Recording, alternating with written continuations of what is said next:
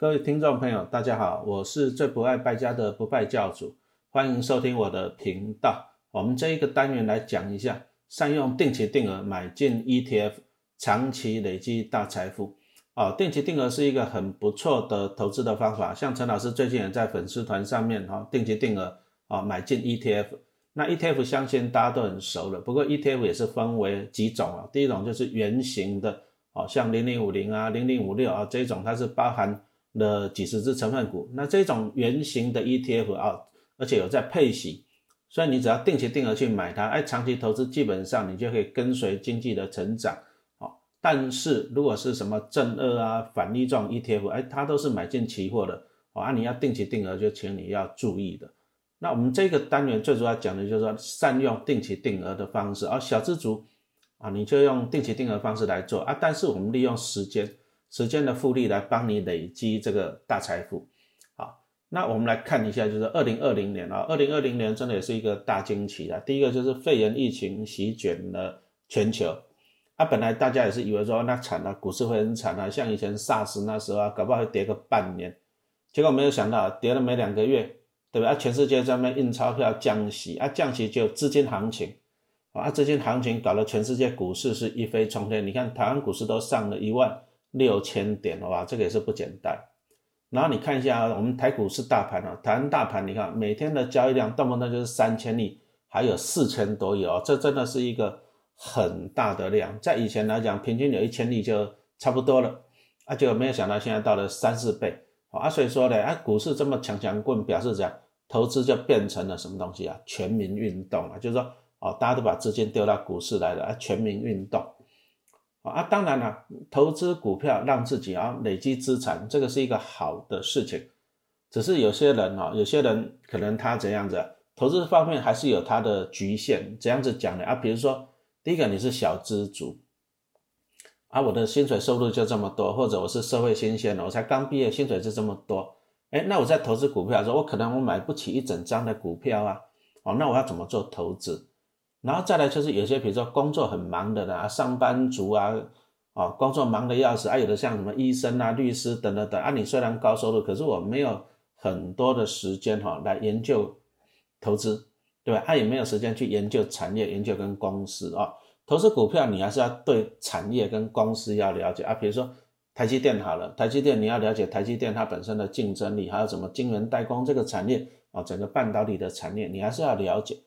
啊，但是呢，不是每个人都有那个时间啊。第一个没有时间做研究啊，第二个就算我有时间做研究，我也买不起一张台积电的股票嘛，对不对？那再来就是一些小资主哦，当然是买不起啊。新鲜的，我可能我才刚毕业哦，我没有那么多的经验，那我要怎么样去投资股票哈？所以说我们说这个单元来跟大家讲，所以说投资股票，我第一个我先建议就是你要先求稳，再求好啊，这个很重要啊。股市是金鸡母，是摇钱树，没有错。啊，你给他看最近五年，每年都发超过一兆新台币的现金股利啊，股市真的是摇钱树啊，每年就一兆多的新台币，新台币就这样摇出来了。但是啊，哈，你如果说回忆一下两千零九年，哇，那个金融海啸那时候的惨状啊，哦，真的是很惨很惨很惨啊，记忆犹新哦。老师那时候买一只股票叫联永，从一百二十几块给我跌到二二十几块，一百二十几块跌到二十几块，哦，真的是很惨。啊，还好，联永最近又回到四五百块了啊，所以，我们从这里来讲，就是投资股票，你不能看到好了，你就一直很开心，它还是有可能有一些意外，所以我们还是建议你怎样，先求稳哦，再求好，特别是现在啊，台湾股市在啊过去三十年来的高点了，一万六千点了，对不对啊？稳定还是很重要的哈，哦，不要说他们在高点的时候又什么压身价哇，那万一如果说。风吹草动哦，这个受伤的几率就很高，所以，我们这个单元我们就来讲一下一个圆形的 ETF。好，圆形的 ETF 就我们刚刚也讲到了，就是说它会同时持有几十只的成分股，而且好处是这样，好处它会主动的太弱换强，因为它的指数里面有个机制嘛。啊，你说，比如说你的这家公司哦不行了，就淘汰出去啊。举个例子来讲，像零零五零啊，零零五零它就用市值最大的五十家。啊，比如说你本来你是在五十里面，可是你呢，哎，获利衰退的，股价下跌的，市值降低了，就被踢出去了，啊，从后外面呢再找好的公司进来，哦，所以说 ETF 它的好处就是分散，而且它会主动的去太多换强。那投资人你只要讲，只要注意大方向。那什么叫做大方向？好，举个例子来讲啊，比如说你若预测未来十年台湾股市会上三万点，哎，那就不错了。那你就定期定额去买零零五零就好了嘛，是不是？啊，或者我们后面会讲到零零八八一，啊，你就定期定额去买它。啊，不然呢？不然你说啊，现在股市在高点了，那怎么办？啊，我希望安稳，安稳讲零股利啊，啊，零股利，台湾你可以买一些高股息的啊，比如说像零零五六啊，哈，零零八七八。啊，零零八八二之类的，那你只要注意大方向，你就不用去看什么产业啊，哦，也不需要去看什么个股，那这样子就可以节省你的宝贵的时间了。因为上班族我自己也当过上班族，真的很辛苦啊。你如果说还要假日在研究股票，真的也是很累啊。所以说我们下面哦，下面老师就介绍了三只啊，物美价廉啊，这个是我自己认为的，啊，也不代表推荐哦，这个是我认为它物美价廉。那价廉呢？啊，我挑这三只，目前它一只啊就只要一万多，啊，就是大概股价就在十几块钱啊。现在录音的时间是在二零二一年的三月。好处是这样，好处就是说一张一万多的股票，我们就适合小资族啊，小资族定期定额啊，比如说你就一个月买个一张，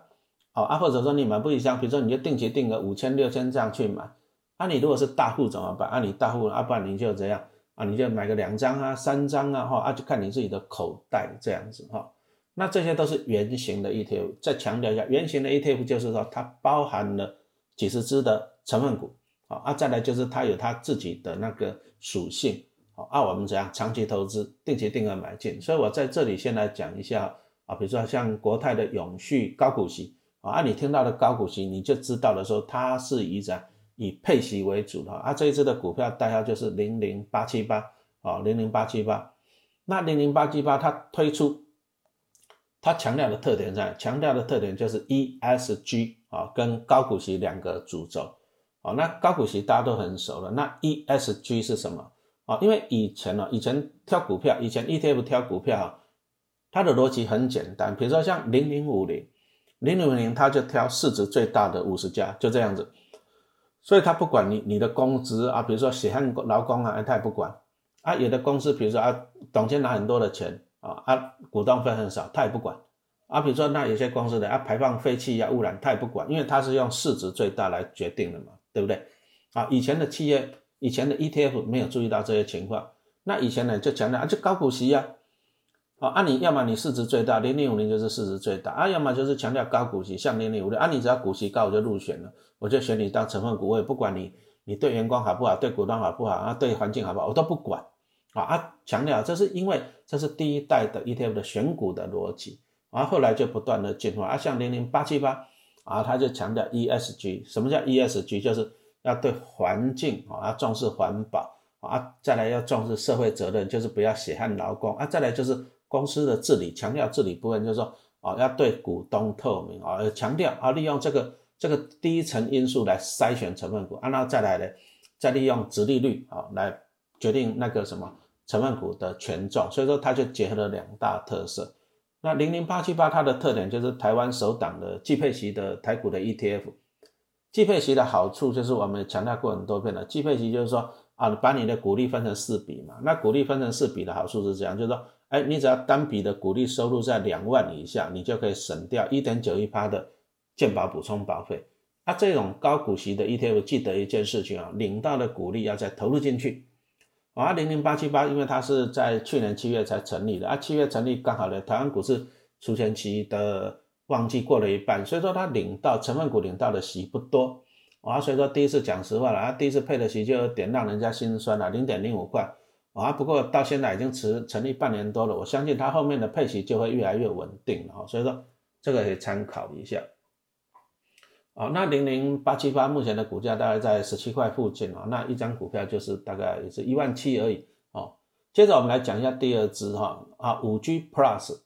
哦，那现在啊，大家的手机应该开始会慢慢的用到五 G，对不对？啊，接着呢，我相信大家都知道一些什么自动车啊，哦，电动车，对不对？在的网络啊，哦，因为那个肺炎宅经济，肺炎宅经济搞的人啊，全世界很多人在家里面上班啊，在家里面网购啊，哈啊，比如说叫外送，所以说都需要这种网络，而且网络的速度也要讲越来越快啊，所以说五 G，五 G 在二零二一年，我相信哦，反而会因为肺炎疫情，那五 G 会哦意外的加速啊。但是重点来了，五 G 其实啊，五 G 这种东西产业，这种东西在发展的时候还是以硬体端优先啊。什么叫做硬体端优先？啊，你总要网络这种硬体先建设好了以后，你后面那什么软体端的服务端才会受惠嘛，对不对？好，那我们就来讲一下，其实台湾股市里面目前有四档是五 G 的 ETF 的啊，有四只啊，其中有两只啊，比如说元大有两只零零八六一跟零零八七六吧，我有点忘记了哈啊，但是它的成分股最主要都在美国啊，在欧洲啊，这两只在海外的你就会受到汇率，因为最近台币很强，所以说你如果投资海外的 ETF，你可能呢，你可能就会受到汇损。好，那零零八八一还有。零零八八一，它的好处就是它就是台湾股国家队，而且是台湾国家队，它的成分股都是台湾的机油的龙头股啊，比如像什么台积电呐、红海啊、联发科啊，哦等等等哈，还有联电啊这一些的。所以说呢，你从这里我们就看到一个好处啊，就是说你要怎么样去研究股票，买 ETF 是最好的。为什么呢？我们刚刚已经讲到，你如果说哎，你觉得说哎这个。啊，你如果说觉得这个五 G 的产业啊，五 G 的产业真的是印尼产业是未来的趋势，然后你又想要买我们刚刚讲什么台积电、联发科啊、联咏啊这些好公司的股票，对不对？那你最简最简单，你就去买进什么 ETF 去啊，你只要买进零零八八一啊，你就包含了台湾的这些怎样三十大的啊成分股，然后再来的零零八八也是台湾目前第一档，也是唯一一档啊，唯一一档有在配息的。啊，台湾还有一支那个中国五 G 的啊，中国五 G 的啊，也是没有在配息的。通常海外的都很少在配息的哈。所以说这个台湾国家队的，就是零零八八是台湾第一档，也是目前唯一一档，唯一一档哈，有配息，而且它是半年配啊，半年配。好，那零零八八股价应该也是十七块多啊，所以说也就是这样子啊，一张只要一万七啊，这个也是很可口。好，接着我们再来讲一下中信中国高股息零零八八二。那这一只比较特别啊，这一只不是台湾的啊，这一只不是台湾的哦，它的成分股就是中国在香港挂牌的啊，中国在香港挂牌的啊的企业。那好处还是这样，你看到高股息这三个字，你就晓得说它还是强调什么？它还是强调高股息。然后它的成分股最主要，它的成分股就是什么金融啊、能源啊、地产。好，那金融、能源、地产大家都知道，其实从去年开始。股价不怎么样了，为什么不怎么样？因为资金行情全部跑到哪里去？资金全部跑到电子类股去了嘛，对不对？但是呢，因为资金都跑到电子库里、电子股去了，所以说能源呐，我们刚刚讲的能源呐、地产呐、金融股反而讲股价没有表现，股价没有表现不是坏处啊，强调股价没有表现不是坏处啊，哦，因为怎样？你只要股价低，股价低你去买，你零股利相对的你殖利率还比较高。对不对？啊，举个例子来讲，台积电二零二零年发了十块钱，啊，按你如果说你买在两百五十块，按你十块钱除以两百五十块，你有四趴的值利率。但是你如果买在六百块的，十块钱除以六百块的话，一点六六趴。哦，啊，所以说我们今天强调说，股价高跟低不一定是不好，股价低不一定是不好。你如果说是买来零股利的，买来零股利的，股价低其实是好事啊，因为你的值利率才会高。啊，中信中国高股息零零八八二哈，它的成分股是五十只。我们前面讲的零零八七八跟零零八八一啊，零零八七八跟零零八八一它都是台湾的企业啊，八七八跟八八一它都持有怎样各三十只成分股啊，零零八八二它是中国的啊，中国的啊，它持有的是五十只成分股。好，那零零八八二为什么老师要讲一下中国的啊？其实大家都知道，啊，台湾股市在高点啊，中国啊相对比较便宜一点啊，便宜一点的话，零股息就会高一点。再来，它有一个好处了，什么好处？就是说，它大概只有四十趴的股利算国内的所得啊，四十趴的股利算国内的所得啊，啊，这个很好玩的一件事情，就是说，啊，我们台湾虽然我们一直强调就是啊，台湾是台湾，中国是中国啊，但是啊，我们的税法比较奇怪，我们的税法比较奇怪，意思就是说，你如果买进中国的股票，你领到的股利啊，还是算台湾国内的所得啊，然后强调啊，你买进，比如说你买进什么？贵州茅台之类的股票啊，你你买进中国的股票，你买进它哦，你领到的股利还是算台湾国内的所得啊，你就要并到这样所得税去缴税啊，就这样子。但是零零八八的好处就是说，它大概只有四十趴是算国内的股利所得了啊？为什么？因为我们刚刚讲了啊，零零八八二啊，零零八八二，我强调是零零八八，啊，零零八八它的成分股是在香港挂牌，啊啊，所以说它大概有六十趴的，啊六十趴的股票是在香港挂牌，但是没有在中国挂牌。啊，为什么在香港挂牌？现在香港是中国的，啊，为什么香港挂牌的反而不算台湾国内所的啊？那是因为中华民国成立的时候呢，香港是英国的，啊，反正就是很复杂就对了，啊，政治是一边一国，啊，经济上是，呃，经济上中国是我们的就对了。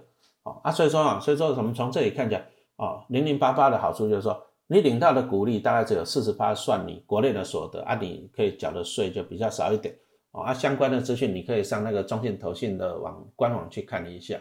好，那接着我们再来讲一下，就是说啊，投资股票，每个人都希望这样啊，低进高出，我也希望啊，可是问题来了，谁有本事预价预测股价的走势，对不对？没有人可以做得到，所以说最简单的方法还是用什么？用定期定额啊，定期定额就是好处说你有纪律的买进，啊有纪律的买进，你再买在平均值，你最起码你不会买在最高点嘛，是不是？啊你哦，然后再来呢，你只要持续配息啊，你因为我刚前面讲的三只股票都是有在配息的啊，零零八七八是季配息的啊，零零八八一是半年配，零零八八二也是半年配啊，这个都是这三只也是新成立的，成立还不到一年的 ETF。那你记得有领到息就是这样，持续再买回去，啊，持续买回去，你就会这样降低你的平均的成本。好，啊，接着我们再来讲定期定额的时候，你要注意的什么重点？定期定额，你如果长期投资，多多少少都会碰到股价的大幅波动。可是有时候投资人就是这样，投资人就是啊，他经不起他内心的恐慌了。啊，比如说你本来说啊，好，我刚刚讲的那三只 ETF，我要定期定额买十年、二十年。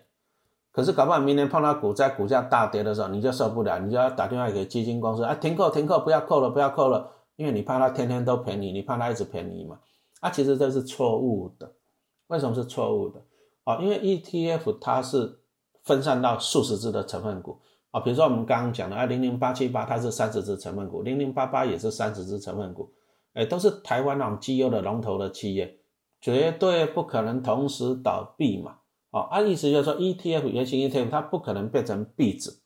啊，你说像零零八八，零零八八它有五十只成分股，它那五十只成分股加起来的市值比台湾整个股市都还要大，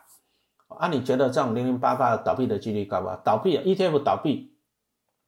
除非它三十只成分股同时倒闭嘛，第一个不可能嘛，为什么？因为他们都是大型龙头股，而且他们会持续的太多换强嘛，对不对？啊，所以说你就不用担心，所以说不用担心，反而是这样。碰到股灾就是机会，好，你绝对不要碰到股灾就打电话给你的证券行说啊停扣停扣，这是错误的，这是错误的，反而应该要讲持续的去怎样扣款啊，你要坚持持续的定期定额买进。那其实以陈老师来讲，我甚至我会跟我会就这样加码，什么意思呢？比如说我平常只有定期定额五千，啊碰到股灾的时候把它加码成一万啊，定期定额去这样做啊，你这样子在便宜的时候你大量买。便宜的时候，你用更多的钱去买，你是不是可以买到更多张啊？啊，这才是正确的投资的方法啊！啊，接着呢，投资人又常常问我老师一个问题啊，老师，我要去找哪一家券券商开户啊？啊，券商的开户有几哪几个标准，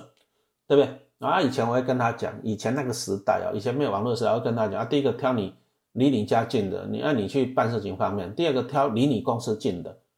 办事情方便，刷折子方便嘛。哈啊，现在不用了。啊，现在都是网络，所以说第一个标准就是数位券商，啊，就是说它是用网络用数位的，就是说你不用自己那边跑来跑去，所以说第一个标准是数位券商。那第二个就是普惠金融，什么叫做普惠金融？就是说意思就是说，哦，其实金融啊，比如说投资啊这种金融的游戏，其实不是说有钱人大户的专利的，而是说你一般的普罗大众、一般的小老百姓，你也可以参入的，啊，可以参与的。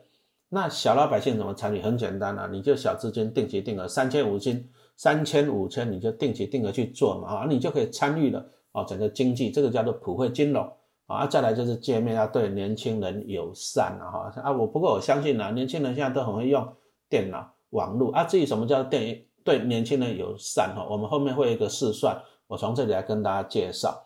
然后再来就是券商里面呢，它有能够介绍一些正确的投资商品，因为。它总是会提供你一些定期定额的参考的商品嘛，对啊，提供正确的，不要随便提供很奇怪的啊啊，再来就是要提供好的服务，跟你相关的资讯啊，啊，操作的界面也很方便这样子哈，接着我们再来看一下，其实最重要一点还是什么？手续费，手续费，手续费，因为很重要，所以要讲三次。因为大家就是小资族嘛，小资族钱就不多啊，如果手续费还是扣很多的，啊，手续费扣很多啊，当然就是降低你的那个存股票的速度嘛。啊，那目前一般的券商还是有些券商还是维持低消，就比如说你你低消啊，最少你要给三十块钱的啊，讲错了二十块啊，低消是二十块钱的手续费。啊，在这里我就要提一下，称赞一下国泰证券的定期定额服务。国泰证券，国泰证券，国泰证券的定期定额服务，优点在哪？在二零二一年十二月三十一号之前哦，它的手续费超优惠啊，手续费超优惠，定期定额单笔交易在一万以下，注意啊，一万以下，秋小费只要一块钱，一块钱哦。啊，别人呢？别人是多少钱？那大部分券商低下都二十块钱，然后所以说你这样子就。省下了十九块钱，十九块钱你前面那三次 ETF 你可以多买一股了啊，你可以多买一股了，所以说就是这样子哈，国泰证券哈定期定额啊，注意啊，但是期限它是这样，十二月啊，今年二零二一年二零二一年的十二月三十一号啊，它手续费只要一块钱，单笔交易定期定额单笔交易在一万以下，手续费只要一块钱哦，啊相关的资讯我们还是请你上那个什么。啊，国泰证券的官网去查询哦，请你上网去查询一下。接着我们就刚刚就讲到说啊，它是什么数位券商啊，对有年轻人啊友善这样子啊。我们在这里就提一下，就是国泰证券它一个一柜台试算啊，A B C D 一的一啊，一柜台试算啊，就是电子柜台帮你试算的服务了。啊，举个例子来讲啊，比如说你投资国内的股票，什么叫做国内的股票？我们刚刚讲到了零零八七八。跟零零八八一啊都是台湾国内的公司啊，零零八八二它是中国的公司哦。啊，你如果说投资国内的公司，我们是举例，好处是这样，你就可以避开汇率的风险啊，汇率的风险还是要注意。好，接着我们就来试算一下，就是假设比如说父母亲在小孩子出生的时候哈，那预计要花二十年的时间啊，帮他用定期定额的方式存一笔三百万的留学基金，对不对？啊，啊，你帮他存，你当然不可能把钱放银行定存嘛，对不对？把钱放银行定存，啊，钱会贬值，啊，购买力会下降，因为通膨，啊，所以说你还是要投资股票，投资股票呢，让你赚取更高的报酬，啊，所以我在这里要举例啊，注意啊，我是纯属举例当麻豆啊，不代表推荐，啊，我这里就举例就是，如果说哈，你父母亲帮小朋友买进国泰永续高股息零零八七八，啊，预期的平均年报酬率是六趴。啊，其实你如果看到公开说明书来讲，那过去平均的年报酬率在五趴多啊。啊，为什么老师讲六趴？因为你如果长期投资二十年，你总会碰到股灾，总会碰到股灾的时候，就会拉高你的报酬率啊。啊，所以说我就抓六趴。啊，其实啊，其实你如果说在股灾的时候，你善用我刚刚讲的，你本来扣五千变成扣一万，你用股灾的时候你多买一点，其实搞不好你的报酬率会拉到八趴哦。啊，但是我强调这个是长期，比如说二十年这种长期的年化报酬率。好，那我们就可以利用国泰的一柜台，啊，国泰证券的一柜台试算去试算了一下，就是说，哦，你希望用二十年的时间，啊，存到三百万，啊，假设年报酬率是多少？假设年报酬率是六帕，啊，年报酬率是六帕，啊，那试算出来，试算出来以后的答案是啥？每个月要投资多少钱？六二九八元，六二九八元哦，啊，所以说。有没有发现这个真的是很方便哈？它的衣柜台真的是很方便哈，所以说大家要去善用这种衣柜台试算哈，国泰证券衣柜台的试算哦啊，所以说这个就是我们刚刚讲的，就是说哎，投资就是这样子啊，比如说要帮小朋友投资，小朋友投资是一个长期的过程，长期的过程，那你就要定期定额啊，定期定额买，因为大家的薪水都是每个月固定下来，你就定期定额买。啊，定期定额买，接着我们就挑一个大的券商，国泰证券应该不用烦恼了。国泰集团的你还用烦恼它会出事情吗？当然是不可能。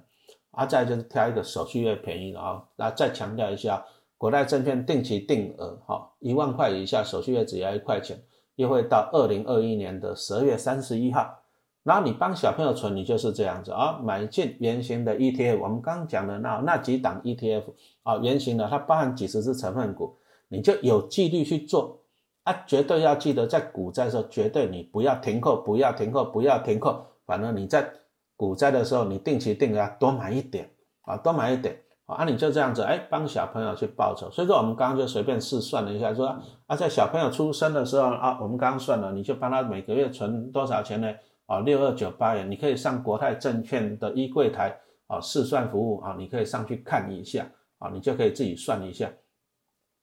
二十年后你就帮他存到三百万了啊！其实你如果善用股灾，善用股灾加码，你甚至可以存到四五百万。那这样就好处就是，小孩子二十岁以后，他啊有了几百万的资产，他就可以干嘛啊？第一个拿去留学嘛，对不对？啊，第二个比如说他成家立业呀，哈，买房子投期管哈。所以说这个就是真的帮小朋友赢在起跑点上。所以我们最后还是要提醒一下，你就用定期定额的方式啊，买进原型的一天，长期投资。啊，长期投资啊，但是我们就找一家好的券商啊，强调的重点是数位券商啊，普惠金融啊，对年轻人友善，而且手续费超优惠的优良券商哈。啊，这个纯粹是提供资讯给大家哈。啊，再强调一下哈，就是国泰证券啊，国泰证券呢，目前呢定期定额服务手续费超优惠，超优惠啊，在二零二一年十二月三十一号之前，单笔交易啊，在一万元以下手续费。只要一块钱哈啊，这个请大家善用。好，谢谢大家的收听。